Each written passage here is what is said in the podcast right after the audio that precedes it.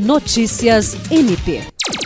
O Ministério Público do Estado do Acre, por meio da Promotoria Criminal de Brasileia, promoveu nesta segunda-feira, 2 de outubro, uma reunião para tratar sobre o combate aos crimes contra o patrimônio no município. A promotora de justiça Pauliane Mesa Barba destacou que a intenção do encontro foi abrir as portas do Ministério Público para a população discutir, juntamente com representantes do sistema de justiça e segurança pública, o cenário e possíveis soluções para enfrentar o problema.